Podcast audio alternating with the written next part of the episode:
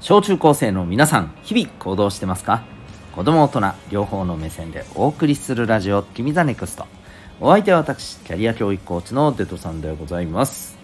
人間関係目指したいことの発見から実現まで自分らしく成長したいと思っている小中高生の皆さんを応援するコーチングの教室を開いております。この放送では身の回りのさまざまなことから得られる学びについて毎日お送りしております。さて今日のテーマですね、えー、今日はですね、えー、自分が成績を上げるよりも、えー、将来に役立つこと、はい、ということで、えそんな内容でお送りしていこうと思います。えっとまあ学校でねやるべきことって何なの？って言われたらまあね勉強だったりね成績だったりねこういったところがまあ言われなくてもそれが当然だよねと。まあまあもちろんねこれは成績が、えー、ねまあ高いものが取れてる人と、うん、まあなかなかね苦戦して、えー、いる人と、まあ、ただどちらにしてもねやっぱりそれってね、えー、成績を上げる、うん、大切だよね勉強大切だよねっていうふうにね、えー、思う方多いと思います。まあもちろんそこがね大事であることは大事なんですけれどもえっ、ー、とまあそれよりもですね学校でできる将来に役立つことってこれ何かっていうとですねこれめっちゃあの言ってしまうとね、えー、まあ、どれだけですねうんまあ周りの人たちの力になったかここが大きいと思います。まあ、例えば自分が成績上げるよりもですね、えそれ以上にですね周りの成績が上がるように何か、まあ、自分にできることをすると、まあ、まあ例えばね聞かれたら教えるっていうのもそうですし、うん、まあなんか周りがやる気になるようななんかこう行動をね、うん、こうするとかね、うん。まあそういったこともあるでしょうしね、うん。まあ、他にもいろいろねあのやり方はあると思うんですけど、まあ、とにかくそういうふうにねあの自分がっていうよりも周りの成績を上げるためにね、うん、まああのいろんな働きかけができる、うん、あるいはみんなにをちょっとこうね雰囲気を盛り上げることができるとかね、うん、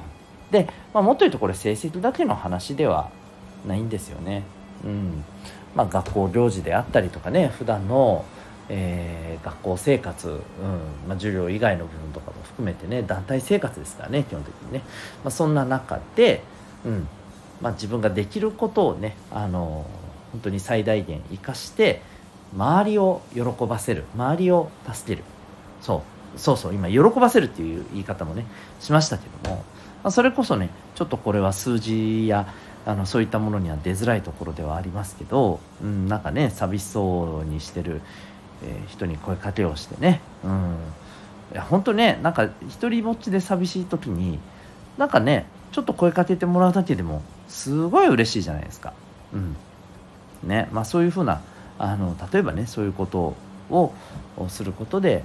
まあ、ちょっとした元気づけをね、していくっていうことにもねつなげたりそんな行動をね日々とっていたりとかまあいろいろねあのできることはいっぱいあると思います。うん、これをねやっぱりこうたくさんできた人って当然ですけど自然とですね、周りからですねやっぱり信頼され慕われてくるんですよね。うん、あいつはいいやつだよとかねあいつは頼りになるよなとかね。うん、でこれこそですね。正直テストで点数取る成績取ることよりもねまあはい。絶対将来には役立つと思うんですよ。いやだってさ周りのことをうん気づ気遣ってって言ったらあれだけど周りのことをね大切に思って、えー、なんか自分ができることでね助けるれることをしていってで結果としてね周りからねああいつはとってもねあの本当頼りになるよなとかあのなんか本当にねあのうんなんか人の気持ちっていうものをねしっかりと分かる思いやりが思いやりがねあるやつだよなとかねうん。そういうことって何て言うのかな。まあ学校であろうとこの仕事を職場であろうと。やっぱそういう人ってそう思われるんですよね。でもね例えばねじゃああのね社会に出て仕事をし始めてさあいつ学校の中学校の時の成績何点だったらしいぜ。すげえな。じゃあ頼りになるなとかなんかなります？なりそうな気します？かいやなんかそんなのねえなって思いますよね。いや実際問題例えばあの皆さんねお母さんお父さんがさお家でお仕事のこと職場でのこととかもしかしたらねちょっと口にする機会もあるかもしれないけどまあねないところも多いとは思うんだけどさ、まあ、聞いてみたらね、あの話してくれたりするんじゃないかなと思うので聞ける機会あったらね是非聞いた方がいいと思うんだけど、うん、あの聞いてみて例えばね。うん。そうなんか絶対あのこう職場にいるいろんな人ねあの上司上司ね自分より上の立場の人とかさ逆に後輩、うんえー、自分より立場が下の人とか、ね、経験年数が長い人短い人ねあるじゃないですか。でそういう、あのー、人たちの話が出る中でさね彼は中学校の時のね席次が何番だったらしくてやっぱさすがだよなみたいなね。こんな話出そうな気しないでしょ ぶっちゃけ。正直ですねお家でね例えばねよくお仕事の話を頻繁にねするお母さんお父さんがするような例えばさご家庭の方でさね、うん、じゃあそんな中でさ学生の頃の成績がどうのこうのっていう人いないでしょ、うん、ね。なんかとってもね気が利くんだよね。こういう時になんかそういうこういう効果的に声かけてきてくれるんだよなとかね。そういう話は出てきたとしてもね成績がうんぬんって話出ないじゃないですか。